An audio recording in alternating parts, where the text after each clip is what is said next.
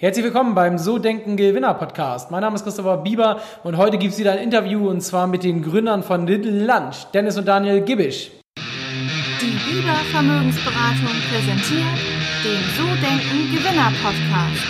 Vermögensberatung für Unternehmen und Unternehmer in Hamburg. Herzlich willkommen zum So Denken Gewinner Podcast. Mein Name ist Christopher Bieber und heute befinden wir uns wieder bei einer Interviewfolge. Ich habe heute zwei Brüder bei mir, die bekannt aus dem Fernsehen sind, aus der Höhle der Löwen mit ihrem Startup Little Lunch. Sie haben 2014 gegründet, ähm, verkaufen Biosuppen online und äh, sind mittlerweile im achtstelligen Suppenumsatz, habe ich mir sagen lassen. Und ich begrüße ganz herzlich bei mir Dennis und Daniel Gibisch. Schön, dass ihr da seid. Danke für die Einladung, freut uns. Hi, danke schön. Sehr schön. Ja, diejenigen, die jetzt die Folge online nicht gesehen habt, haben, äh, vielleicht mag ihr noch mal so ein bisschen erzählen, was ihr genau macht bei Little Lunch. Ja, also grundsätzlich äh, verbessern wir die Mittagspause. Wir haben halt uns damals irgendwann gedacht, vor fünf Jahren, wir müssen uns ein bisschen gesünder ernähren. Wir waren selber halt Angestellte. Ich war äh, auf dem Land irgendwo am Ammersee. Du warst in einem Entwicklerbüro äh, für Webseiten und wir haben uns beide nicht gut ernährt. Das heißt, ich habe meistens halt Wurstsemmeln gegessen vom Wurstsemmelwagen und du meistens äh, diese Fertigtütensuppen äh, aus dem Asialaden. Und wir haben uns gedacht, das kann so nicht weitergehen. Man kann einerseits nicht jeden Tag rausgehen, sich wo anstellen und sich so einen 12-Euro-Salat reinschaufeln und äh, andererseits kann man nicht jeden Tag was vorkochen. Deswegen haben wir gesagt, wir müssen irgendeine Lösung finden, die immer parat ist, die gesund ist, die lecker ist und die perfekt ins Arbeitsleben passt. Ja, und vor allem auch so ein Preis-Leistungs-Thema. Man will sich gesund ernähren, will man gesund einkaufen, das ist immer sehr, sehr teuer. Deswegen haben wir uns entschlossen, auch ein faires Pricing zu machen. Das heißt, für drei Euro für eine Suppe hat man eine komplette Mahlzeit, hat sich gesund ernährt ähm, und hat einfach ein ehrliches und echtes Produkt. Okay, und ich habe es mir ja vorher ein bisschen angeschaut. Das heißt, man kann quasi das einfach online bei euch bestellen und dann macht man sich das in einem Mikro im Büro oder am Topf einfach warm und hat dann quasi eine vollwertige Nahrung sozusagen. Ja, mittlerweile ist es so, du kannst bei uns äh, online bestellen, kannst aber auch in allen möglichen Retailern einkaufen gehen. Das heißt, ob Rewe, Edeka, Rossmann, Real, Kaufland, äh, DM, die, die alle ganzen, die es halt so gibt, da kannst du überall die Suppen kaufen aber auch online oder auch im Teleshopping bei HSE24, also auf allen Kanälen vertreten. Genau. Was es natürlich noch gibt, ist unser B2B-Deal. Das heißt, wenn du ein Chef bist und hast mal Mitarbeiter und willst, dass die nicht ständig rausgehen und ihre Mittagspause verbummeln fünf Stunden lang, dann kannst du bei uns auch äh, rabattiert die Sachen einkaufen und deinen Mitarbeitern zur Verfügung stellen und hast so glückliche Mitarbeiter. Sehr gut. Da spricht, keine müden Mitarbeiter nach dem Mittagessen, aber die meisten, die Pizza mittags essen, schlafen danach ein, zumindest geistig. Und so einer Suppe bist du halt nach wie vor fit und kannst weiter Leistung bringen. da brennt's, weil ich merke schon. Aber da können wir uns gerne drüber unterhalten. Ich habe hier auch ein paar Mitarbeiter bei mir sitzen. Also ähm, da können wir gerne nachher nochmal drüber schnacken über das Thema nach der Aufnahme. Machen wir mal. Ja. Ähm, ich würde gerne mit euch mal so starten, so zum, zu, zu dem Anfängen bei euch. Ihr habt euch ja im Juni 2014 selbstständig gemacht und ihr habt ja beide schon gesagt, ihr wart vorher im Angestelltenbereich. Was war so ein, der Grund dafür, sich selbstständig zu machen und nicht in diesem sicheren Angestelltenverhältnis zu bleiben? Ja, also ein Grund war bestimmt, dass wir beide halt äh, weder Frau noch Kinder hatten äh, und keine Häuser zum Abzahlen und keine Autos zum Abzahlen. Das heißt, wir konnten maximal das Risiko eingehen und uns war schon lange klar, dass wir was gründen wollen. Also wir haben zehn Jahre vor der Gründung uns überlegt, was wir tun können, weil Angestelltsein halt schwierig ist, komme ich gleich noch dazu. Aber wir haben eben zehn Jahre überlegt, ob wir uns eine Currywurstbude aufmachen oder eine Online-Plattform oder tausend Ideen haben wir eben schon, die alle verworfen wurden, bis dann eben zur Suppe hin. Und wir haben es einfach getan, weil wir gelernt haben von unseren Eltern, was Selbstständigkeit äh, heißt. Das heißt, du bist komplett frei in deinem Tun und Denken. Du kannst machen, was du möchtest. Du kannst dich frei entfalten. musst aber auch mit Scheitern leben. Ja, und musst Rückschläge auch komplett selber wegstecken und kannst nicht sagen, so zum Vorgesetzten, sorry, Fehler, äh, löst es mal, sondern du bist der, der alles lösen muss. Und das ist halt eine riesen Herausforderung. Und das Schöne ist einfach, dass deine ganze Motivation und Leistung und Arbeit alle zu 100 Prozent in Erfolg oder Misserfolg übergeht. Und das ist halt das Schöne an der ganzen Sache. Ja, wenn du einen Chef hast, sagst, hey, ich habe eine Idee, dann sagt er so, äh, lass mal, geh mal lieber deinen Job machen. Ne? Mhm. Ähm, ja, du hast gerade gesagt, äh, deine Eltern. War, sind eure Eltern selbstständig gewesen? Hatten die ein eigenes Unternehmen? Sind sie nach wie vor, ja. Unsere Eltern, also mein Papa hat eine Metallbaufirma gehabt, äh, hat eben so Fenster und Fassaden gemacht aus Aluminium und Stahl und jetzt ist er Hundetrainer. okay. Ja, krass. Aber dann kommt ihr sozusagen. Da komme ich später sowieso nochmal so zu, aber wenn wir gerade dabei sind, äh, meint ihr denn so, dieses Thema Unternehmertum ist angeboren? Also habt ihr das von zu Hause schon mitbekommen? Oder war das wirklich, ja, ich sag mal so ein Prozess bei euch beiden? Also ich bin mir ziemlich sicher, dass es ganz viele Leute gibt, die sich selbstständig machen wollen und gründen wollen und keine geborenen Gründer sind.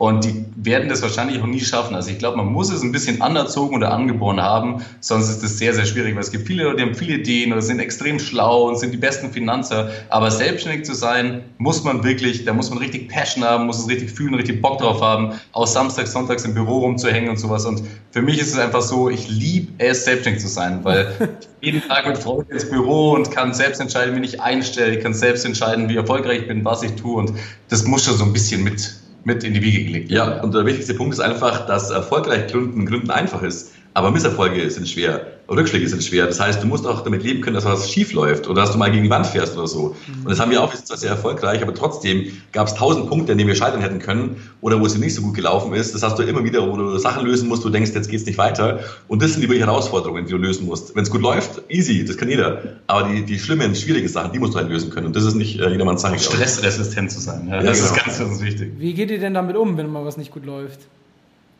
Naja, du musst halt vor allem äh, ruhig bleiben, musst Überblick behalten, musst vor allem Leute auch motiviert halten, weil natürlich äh, die meisten Angestellten dann die Hände über den Kopf zusammenschlagen und sagen, scheiße, jetzt geht's nicht weiter, was mache ich jetzt? Musst du halt einfach äh, ruhig bleiben, gezielt Lösungen vorschlagen und gemeinsam halt das Ding wieder auf Kurs bringen. Genau. Und Bier hilft. Und Bier hilft, ja. ja.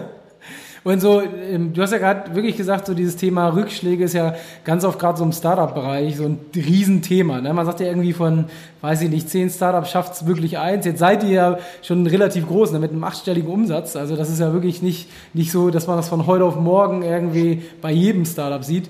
Und ähm, was war so bei euch wirklich so das Schlüsselerlebnis mit diesen Misserfolgen? Also die wird es ja bei euch, habt ihr ja gerade schon gesagt, gegeben haben. Was war so das, wo, wo ihr so meint, da seid ihr anders mit umgegangen vielleicht wie andere Startups? Startups oder andere Gründer? Ja, ich meine, ähm, der Hauptgrund Nummer eins für Scheitern von Startups ist Liquidität. Ja, das heißt, als Startup wächst du schnell, jedes Jahr um, was ich, 50 Prozent, whatever, und das musst du irgendwie finanziert kriegen. Das heißt, bei unserem Fall ist es so, wir haben neue Kunden, wir wachsen bei Kunden vielleicht, müssen für die Kunden Waren äh, vorhalten und beschaffen und müssen die Waren auch bezahlen. Können es aber eigentlich gar nicht, weil die Kunden so nicht gekauft haben. Deswegen ist Liquidität immer ein Thema. Das heißt, du wächst schnell, musst das Geld vorhalten, das Working Capital, hast aber eigentlich nicht möchtest aber auch nicht Anteile hergeben für das Ganze. Ja, möchtest am liebsten äh, mit Fremdkapital finanzieren. Mhm. Das ist für uns immer ein Thema, auch heute noch. Das ist dauernd ein Thema. Und da musst du halt immer äh, eine gute Planung haben und musst halt wissen, wann äh, könnte es knallen und wann nicht. Und musst halt gucken, dass du immer du Puffer hast in Liquidität, um das eben zu stemmen. Ja, bei uns ist eben das Schöne, wir haben ein paar Banken, die da gut mitziehen, wir haben Investoren, die äh, auch mal dann Geld reingeben als, als Darlehen, nicht als Anteile, eben was auch schön ist, und uns eben so helfen, das Ganze zu überbrücken. Mhm. Okay, krass. Ja, das äh, Thema kenne ich, da bin ich ja selbst ein bisschen aktiv drin. Das ist, ist gerade bei schnell wachsenden Unternehmen eigentlich immer ein Dauerthema, Liquidität, äh, wie genau. ihr das auch sagt. Ne? Ähm, wenn, jetzt, jetzt hört man bei euch beiden schon so die ganze Zeit so diesen, also ihr seid schon beide gut drauf, so das kriegt man gerade schon mit, da ist richtig Power, man merkt so, ihr fangt schon gerade beide an zu grinsen, ich sehe euch ja gerade in der Kamera. Und ähm, wieso ist das so? Was treibt euch an? Ähm, also, das ist wirklich, wirklich schwer zu sagen. Weil ich, ich merke zum Beispiel, wir, wir bringen lang keine neuen Produkte raus, ein paar Monate. Dann wird es mir schon ein bisschen langweilig. Ich brauche immer was Neues, ich brauche Herausforderungen und Herausforderungen machen richtig Spaß. Da gibt es wieder Probleme, die es zu lösen gibt.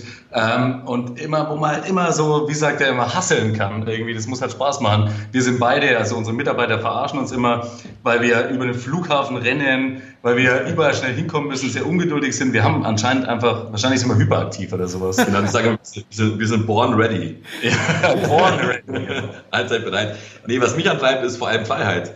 Ich möchte meine Freiheit behalten und ich liebe diese Freiheit. Ich kann tun, was ich möchte. Ich muss zwar mehr tun als früher in meinem Job, aber ich kann es tun, wann und wie und wo ich will. Und das ist für mich das Allerwichtigste. Und diese Freiheit treibt mich einfach an. Ja. Was noch ein guter Antrieb ist, ist, wenn man mittlerweile viele Mitarbeiter hat und auch eine sehr, sehr freundschaftliche Beziehung zu denen, dann treibt mich an, dass ich denen äh, nicht äh, den äh, Job versaue, indem ich das Ding hier gegen die Wand fahre.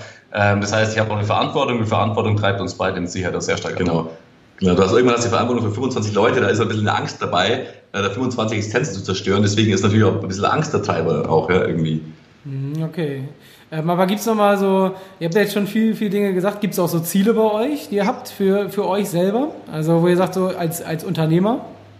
Äh, das Ziel von mir persönlich oder von uns wahrscheinlich auch ist der Erfolg. Also natürlich Erfolg ist auch immer Umsatz und Mitarbeiter und eine tolle Sache zu machen, was zurückgeben zu können, aber das große Ganze ist der Erfolg. Ich will ein erfolgreiches Unternehmen aufbauen äh, über lange Sicht und das ist mein größtes Ziel eigentlich. Ja, das Ziel war immer halt äh, selbstständig zu arbeiten, Dann war das Ziel, ein Startup zu gründen, das schnell zu exiten. Jetzt sind wir irgendwie schon fast so weit und jetzt ist das nächste Ziel, ja, weiß ich auch nicht genau. noch eine Firma gründen, noch eine Firma gründen, noch eine Firma gründen, ja. Auf keinen Fall ist es die Insel äh, irgendwo, da unter ganzen Tag in der Hängematte liegen, ist es nicht.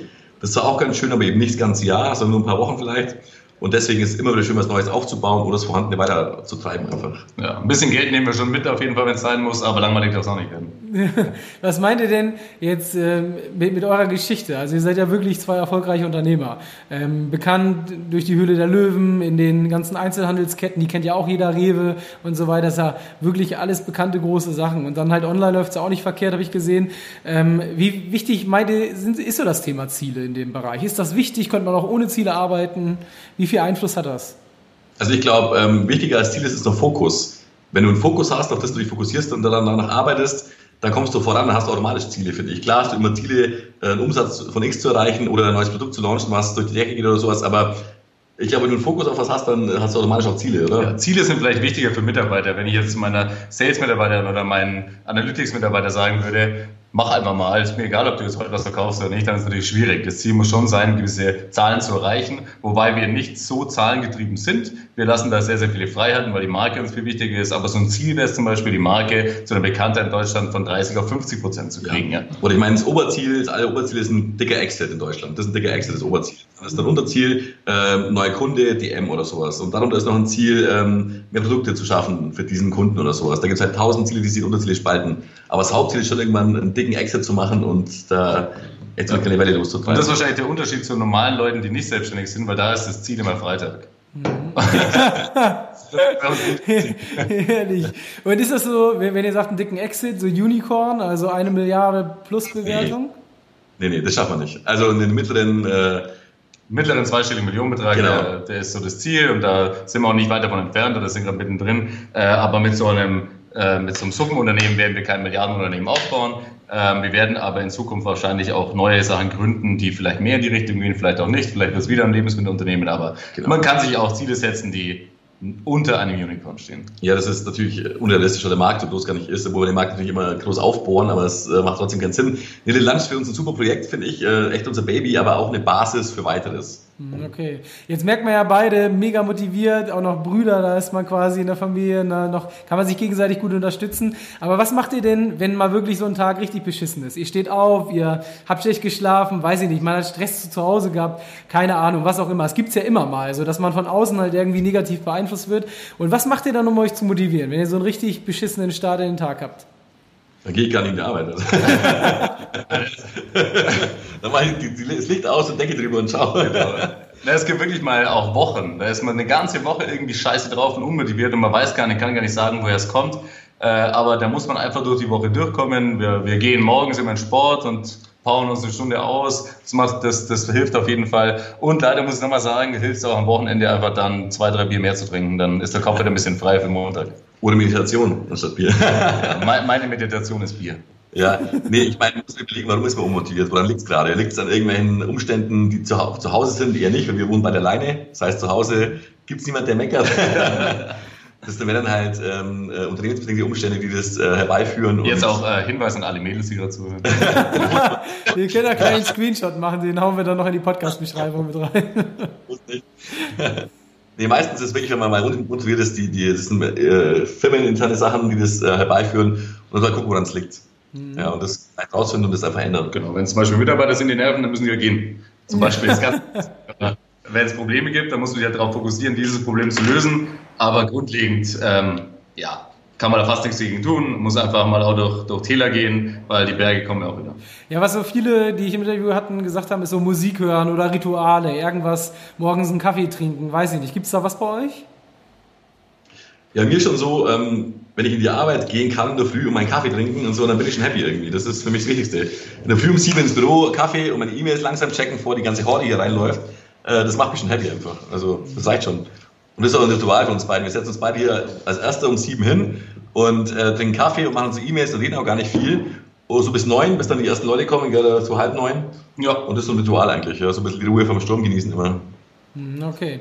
Ähm, wenn wir jetzt, wir haben jetzt gerade die ganze Zeit so über Geld und Exit gesprochen und ihr wollt vielleicht nochmal mehr Unternehmen gründen. Wenn ihr das mal jetzt so gegenüberstellt, so einmal dieses Thema Geld, also vielleicht auch dann Exit machen irgendwann, ähm, oder so dieses Thema Erfolg und Anerkennung. Ich meine, ihr wart im Fernsehen, ihr habt von Frank Thelen Geld bekommen, ähm, also das ist ja auch alles so, so ein bisschen Mainstream, also wirklich, da ist ja wirklich Anerkennung da und man kriegt ja von außen, glaube ich, auch eine Menge Feedback. Ähm, was ist für euch wichtiger gewesen, um erfolgreich zu sein?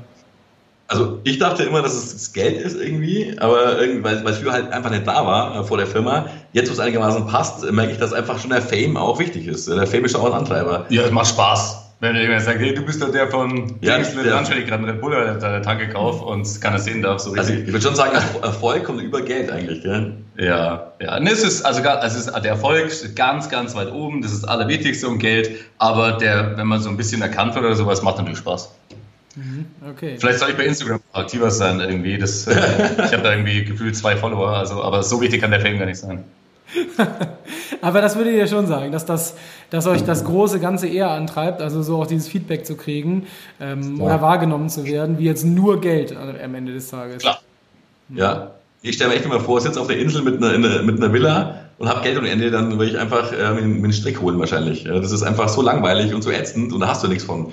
Wenn du halt was, was arbeitest, du kriegst dafür gutes Feedback und sagst, hey, gut gemacht, das läuft richtig geil, das ist viel schöner, als auf der Insel zu sitzen und äh, äh, was zu trinken. Ganz Ja, man, man ist auch total stolz. Wir waren letztens bei so einem Networking-Event in Berlin irgendwie und wir, wenn wir da reinkommen, dann kennt einen schon jeder irgendwie so ein bisschen und das macht auch Spaß und es motiviert mich auch, dass, dass wir was erreicht haben und so winzige Persönlichkeiten sind, also Persönlichkeiten in dem Sinne, dass einen jemand kennt. Also das motiviert zusätzlich. Okay. Ähm, wenn ihr, ihr seid ja quasi relativ schnell jetzt sehr groß geworden. Das sind ja knapp fünf Jahre ähm, oder fast genau fünf Jahre eigentlich, ne, die ihr jetzt Ja. schon euer Unternehmen habt. Also fünfjähriges Jubiläum war jetzt ja im Juni, ne? oder ist noch? Wann, wann, wann habt ihr im Juni gegründet? Wir, wir feiern es äh, wir Ende August. Nee, wir starten jetzt und hören auf zum Ende des Jahres. Okay. Ein großes Fest im August und dann wird's gefeiert. Äh, Wenn ihr mal so reflektiert, ne, in die Vergangenheit, was war denn aus eurer Sicht so wichtig für so kurzfristigen und schnellen Erfolg? Und was ist so aus heutiger Sicht wichtig gewesen, um auch so langfristig und kontinuierlich Erfolg zu haben? Also so über fünf Jahre jetzt. Das ist eigentlich relativ, relativ einfach bei uns. Für einen kurzfristigen Erfolg, also mal das, den ersten Step zu schaffen, war für uns Höhle der Löwen natürlich super wichtig. Ja. Ähm, ich würde sagen, 19 von 20 Startups auf Höhle der Löwen fallen nach einem Monat wieder auf denselben Umsatz, den sie vorher hatten. Das heißt, das, das langfristig Wichtige ist, ein tolles Produkt mit einer sehr guten Zielgruppe zu machen und da ein sehr ehrliches Produkt zu machen und sich darauf zu fokussieren, eine Marke aufzubauen. Man kennt es ja vielleicht, die einen holen sich Investment von einem bestimmten Investor bei Höhle der Löwen, sind dann plötzlich in jedem Ramschregal in der Metro für ein Viertel vom Preis. Das ist, dann ist die Marke kaputt und du kannst davon ausgehen, dass nach einem Jahr wieder alles äh, auf Null steht. Und uns war immer wichtig, ähm, ein hochqualitatives, ehrliches Produkt zu machen und die Marke, so viel wie möglich in die Marke zu investieren und dann kann man langfristig erfolgreich sein. Genau, du musst einfach eine Marke hier tatsächlich aufbauen, gerade in so einem FMCG-Bereich, äh, weil nur nach Marken nachher gesucht wird. Wenn du irgendeine gute Suppe hast, die verschwindet einfach irgendwann zwischen tausend anderen Suppen oder da kannst du auch kopiert werden. Aber eine Marke kann man eben nicht kopieren. Deswegen ist unser oberstes Ding immer gewesen, die Marke aufzubauen und die Brand Awareness eben einfach zu steigern. Was habt ihr da so für Sachen gemacht, um wirklich da euch abzuheben? Gerade, klar, Le- Höhle der Löwen ist natürlich, habt ihr ja selber gesagt, erstmal so ein guter Start, aber ähm, das verpufft ja wahrscheinlich nach ein, zwei Wochen, ne?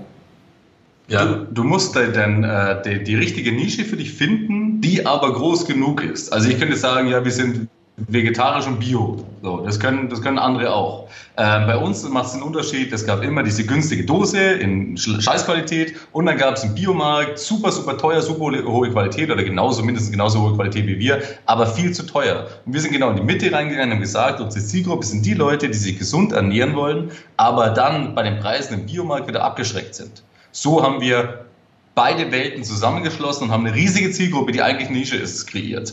Und natürlich sind wir uns immer treu geblieben. Wir haben nicht angefangen, plötzlich Zucker und Glutamat reinzumachen. Wir haben den Wasseranteil nicht erhöht. Wir sind in der Qualität, Qualität immer besser geworden über die Jahre und äh, das merken die Kunden sich und äh, kaufen dann ein Produkt immer wieder. Genau, und ansonsten halt äh, tun wir natürlich viel Marke, was jeder tut. Äh, das ganze äh, Marketing, äh, ABC halt runter von oben bis unten.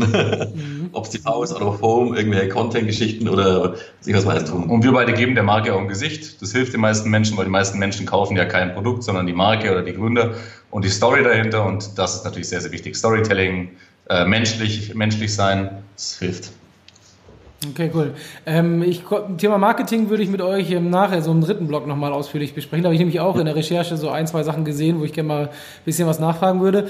Das war der erste Teil des Interviews mit Dennis und Daniel Gibbisch von Little Lunch. Ja, du weißt, was jetzt kommt. Wenn es dir gefallen hat, dann bitte ich dich darum, hinterlass mir gerne eine 5-Sterne-Bewertung bei iTunes, gerne auch eine Rezension und äh, schreib mir gerne Feedback. Ansonsten nochmal kurz der Aufruf. Wir suchen immer noch einen Vermögensberater, idealerweise in Hamburg und perfekt wäre, wenn der oder diejenige eine Ausbildung bei einer Bank, bei einer Versicherung oder bei einem Finanzdienstleister hinter sich gebracht haben, um entsprechende Vorkenntnisse zu haben. Falls du jemanden kennst oder dass für jemanden relevant sein könnte aus deinem Umfeld, dann gib ihm doch einfach mal meine Kontaktdaten. Ähm, er kann auch gerne bei uns einfach durchklingeln oder eine E-Mail schreiben oder sich über die sozialen Medien melden. Und ja, ansonsten freue ich mich, wenn du nächste Woche wieder zum zweiten Teil dabei bist. Bis dann. Ciao, ciao.